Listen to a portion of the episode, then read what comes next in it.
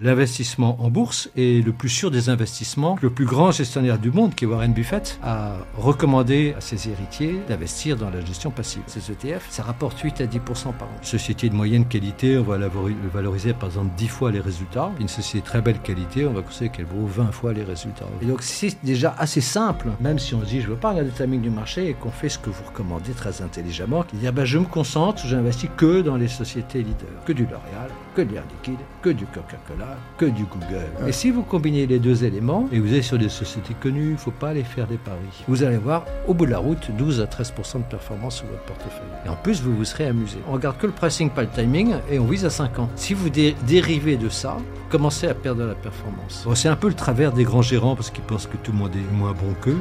Quoi, ils ont raison, et donc ils ont peur, et donc ils se disent, bah, le plus sûr, c'est de faire comme l'indice. Quand vous achetez votre société, vous allez exiger de gagner au moins 15% par an. Le secret du bon investissement en action, c'est L'argent devrait être un outil au service de votre épanouissement. C'est un excellent esclave, mais un très mauvais maître. Je suis Charles Elias Farah, conseiller en investissement financier et fondateur du Grand Bain, le média de celles et ceux qui veulent prendre une longueur d'avance dans la gestion de leur argent et le développement de leur patrimoine. Au programme, chaque semaine, on décrypte l'univers des finances personnelles, de l'investissement et de l'entrepreneuriat aux côtés des meilleurs experts. On parle des sujets qui fâchent, sans tabou ni langue de bois pour vous transmettre les meilleurs enseignements. Dans chaque épisode, je vous emmène avec moi découvrir les principes, méthodes et outils qui vous permettront d'atteindre la liberté financière. Mener une vie riche n'a jamais été aussi accessible, alors pensez à vous abonner, c'est gratuit. Et pour aller plus loin, retrouvez des ressources complémentaires en description. C'est parti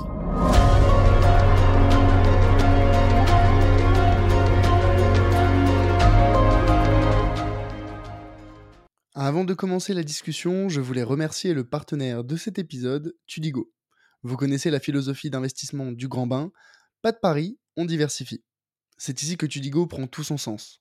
Tudigo, c'est la plateforme qui permet d'investir à partir de 1000 euros dans les startups à impact les plus ambitieuses de leur secteur.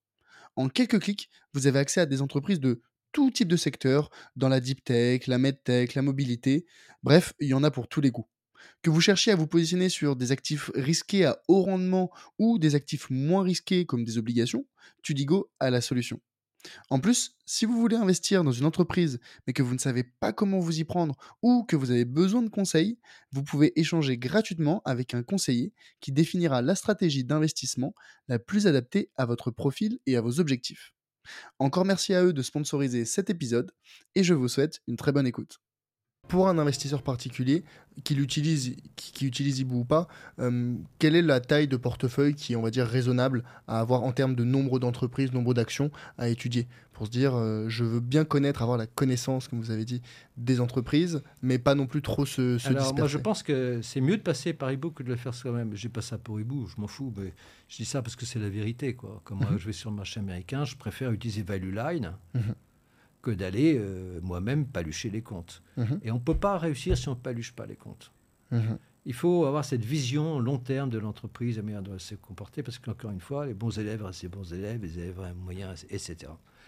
Et donc, il faut faire ça. Et donc, ça, c'est un travail fastidieux, lourd. Et donc, il faut passer par quelqu'un qui le fait pour vous. Et nous, notre objectif chez Ibou, c'était d'apporter aux particuliers les services que moi, j'avais quand j'étais professionnel. Mhm. Pour avoir vraiment une qualité. Euh, ok, très bien ou si on fait que le marché américain, on prend Value Line, mhm. qui est de très très bonne qualité. Mais sur le, donc le, le, nombre d'actions à avoir en portefeuille, qu'est-ce qui est recommandé? Alors, euh, donc, euh, même avoir des actions, on ne peut pas l'étudier soi-même, à mon avis. Enfin bon, il faut à moins d'être analyse financier de formation. Euh, donc, à partir du moment où on fait appel à, un cabinet d'analyse, à mon avis, si on a un univers de cinquantaine de titres, c'est très bien. 50 hein. titres? Ouais. C'est quand même pas mal à suivre. Euh, enfin... Alors 20 30 ah. Je dirais qu'un portefeuille, euh, idéalement, faut qu'il ait. Euh, alors la théorie, c'est 15 titres, non corrélés un à un. Ça, c'est mhm. la théorie pour le maximum de diversification potentielle. c'est ça. Moi, je pense qu'avec 10 titres, c'est bien. En dessous de 10, on commence à être un peu trop concentré. Mhm, mhm. Alors entre 10 et 20 titres. Entre 10 et 20 titres. Oui, ça, c'est idéal. Et donc, pour avoir 10 ou 20 titres, il faut, avoir un univers de 50 à 100. Disons, avec un univers de 100 titres, on peut avoir 10 à 20 titres. Ah, d'accord. Donc, Ok, donc l'univers d'investissement, c'est le nombre de valeurs qu'on étudie et qu'on regarde. Qu'on regarde, ouais. Et ensuite, il y a le portefeuille, donc ce qu'on a décidé de retirer de cet univers, Ouais, qui ça. doit représenter. Ah voilà, oui, parce que 10, c'est 20. rare hein, de trouver euh, Hermès à- en dessous de sa droite de régression. Mhm, mhm. Il faut attendre, hein, ça peut attendre 20 ans. Ouais, ok. Donc, euh, voilà. Et, et ça, ça, justement, c'est inté- c'est intéressant. Les, les horizons de, d'un- de, de temporels pendant lesquels on pourrait rester soit au-dessus, soit en dessous d'une droite de régression, euh, je suppose que ça dépend des secteurs, ça dépend même des entreprises. Euh, c'est de quel ordre? C'est euh, Certaines entreprises, c'est 3 mois, d'autres, c'est euh, 10 ans? Oui. La plupart du temps, c'est long. C'est combien long?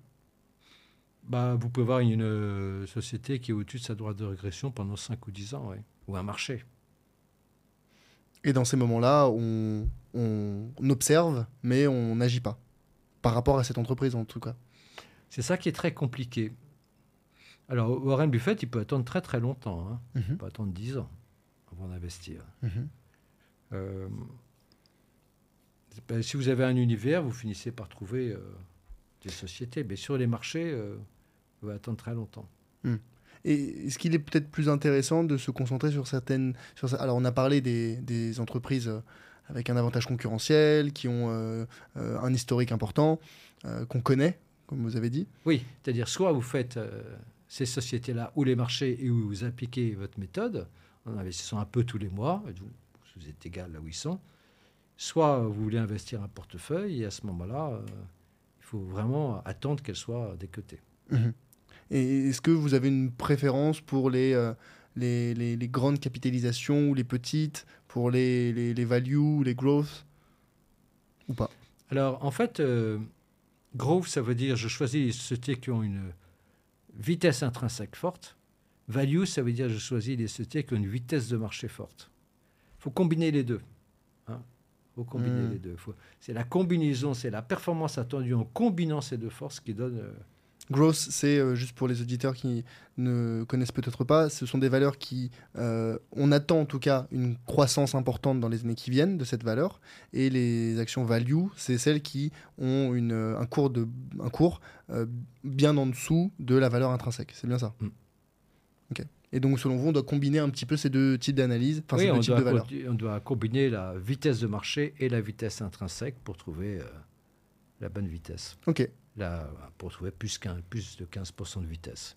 Et plus vous avez de visibilité, mieux c'est. Mhm, mhm.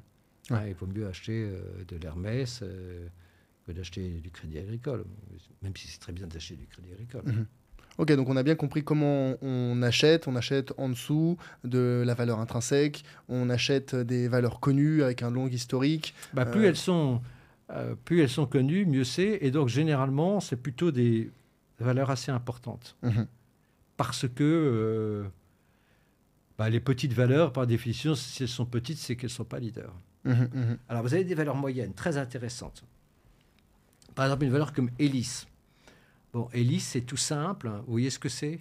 Non. Non, c'est vrai. Vous êtes un spécialiste des marchés. Donc, euh, Hélice, si vous voulez, c'est le leader mondial euh, de la location de linge. Donc, euh, quand vous allez dans un hôtel ou un restaurant, un restaurant, vous avez une nappe, un hôtel, vous avez des draps. Mhm. Voilà, tout ça sont des linges. Et donc, euh, il y a des entreprises qui louent ces linges, c'est-à-dire qu'ils les apportent à l'hôtel et au restaurant, ils les lavent, ils les reprennent, ils les lavent et ils les ramènent lavés. Ok. Mais ils peuvent aussi louer des uniformes, euh, voilà, toutes sortes de choses. Donc, si vous voulez, évidemment, quand votre entreprise, euh, pour laver son linge ou ses uniformes, elle a une usine, euh, une espèce d'énorme euh, buanderie, etc., lave tout ça. Et puis, elle a des camions qui vont de l'usine au client. Mhm. Et donc, si vous avez une usine plus grosse que le voisin, et si votre camion, il fait plus de clients dans la journée parce qu'il a un client tous les 200 mètres et pas un tous les kilomètres, Mhm. vous êtes plus rentable. Mhm. Donc, si vous êtes plus rentable, euh, vous avez de meilleures marges. Mhm. Et donc, au bout de la route, vous pouvez manger votre voisin et vous, êtes- vous augmentez encore votre maillage Mhm. et donc votre avantage concurrentiel. Mhm.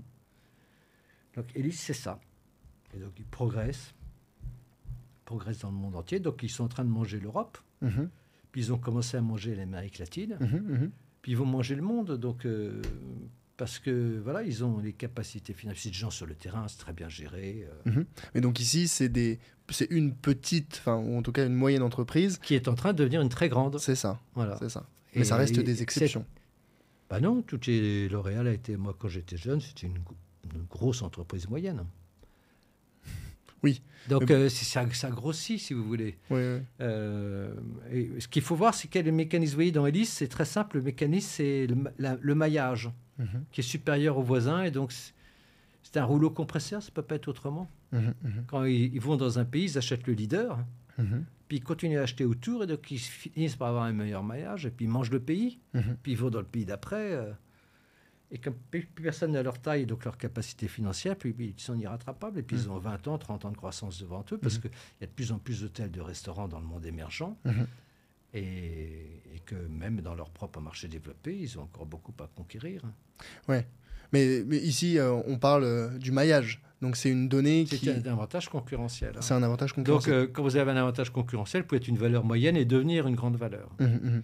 Mais c'est peut-être plus difficile à identifier que un- une grande valeur qui est déjà installée et déjà assise.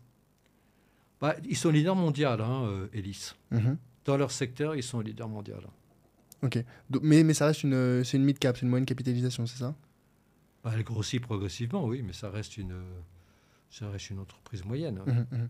Oui, donc soit on se concentre sur des entreprises déjà installées, soit des leaders de leur marché, mais qui sont en train de grandir. Oui, alors Intuitive Surgical, c'est leader mondial de la, des robots de chirurgie, Mhm. pour la chirurgie du bout. Bon, bah, ils ont, euh, je sais pas, 70% du marché mondial. euh, euh, ils sont irrattrapables. Mhm, mhm. Et si vous voulez, euh, quand vous faites une opération, euh, c'est mieux d'utiliser un robot. Vous comprenez? Parce que vous allez faire moins de dégâts. Ouais. Parce que ça va être extrêmement précis. Mhm, euh, bon. Et donc ça coûte plus cher. Mais euh, inévitablement, les gens veulent avoir moins de dégâts. S'ils ont un Clairement. cancer du poumon, ils veulent, préfèrent qu'il y ait une pince qui traverse les côtes plutôt qu'on casse toutes les côtes. Mhm. Vous voyez? Et donc la, la marche en avant d'Intuitive Surgical, dès lors qu'ils conservent leur avantage euh, Concurrentiel. technologique, Mhm, technologique. est inévitable.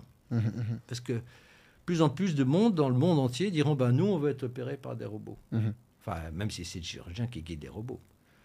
Donc euh, voilà, et si vous voulez, c'est comme ils sont pris beaucoup, beaucoup d'avance, ils sont très, très durs à rattraper. Mhm, mhm. Mais ça demande une bonne compréhension de l'entreprise et de sa position dans son Oui, mais environnement concurrentiel. c'est pas très dur. euh, Quand on voit qu'ils ont 70% de part de marché, euh, quand Dassault Systèmes est devenu le leader incontesté euh, du marché du logiciel, euh, la conception assistée par ordinateur, euh, voilà, ils ont, ils ont le marché. Puis ensuite, ils se sont mis à bouffer les autres parce qu'ils étaient plus gros. euh. Mhm, Ok, ok, ok, très bien.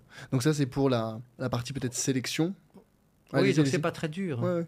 Mm. Mais donc ça peut être des moyennes ou des grosses ou des très grosses entreprises. Intuitive Surgical, ça a beau coter 100 100 milliards, plus de 100 milliards de dollars, ça, ça reste une entreprise encore moyenne en Mhm. taille. Ok, ouais, très bien. Donc ça, c'est sur la partie sélection. Ouais. Euh, et après, il y a la partie donc vente où on a dit c'est pas une question de timing, c'est une question de je récupère le bénéfice que j'attendais de l'entreprise parce qu'on est aujourd'hui euh, au-dessus de la moyenne de régression, de la j'ai droite de plus, j'ai tellement de, de marge. de- oui, Oui. de marge de progression. Quoi. Mhm. Je peux... Donc ça, c'est sur la. euh, ouais. Prenons Hermès aujourd'hui, on est à 50 fois les bénéfices. Le PER moyen historique d'Hermès, c'est 30 fois. Mhm. Il n'y a aucune raison que ça change. Déjà 30 fois, on est à deux fois la valorisation du marché. Mhm. Donc on va revenir à 30.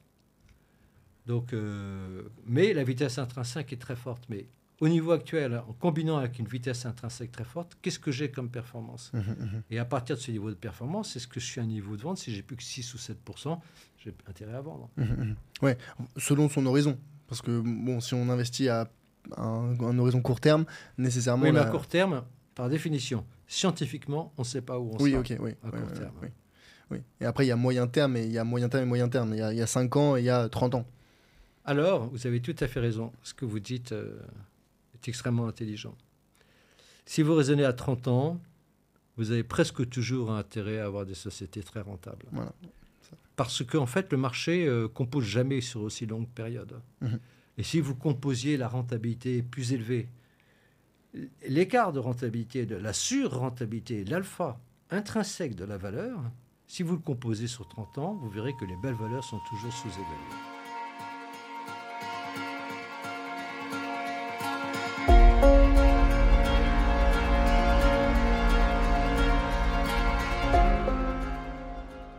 Hello, c'est Charlie. Ce que tu viens d'écouter est un extrait de l'épisode complet que j'ai enregistré avec mon invité. Donc, si tu veux écouter la totalité de l'échange, tu peux dès maintenant le retrouver sur ta plateforme d'écoute préférée. Au passage, pense à mettre 5 étoiles au podcast s'il te plaît. Ça compte énormément pour moi et ça m'aide à développer le podcast. Je te remercie d'avance et te dis à très vite pour un prochain épisode. A plus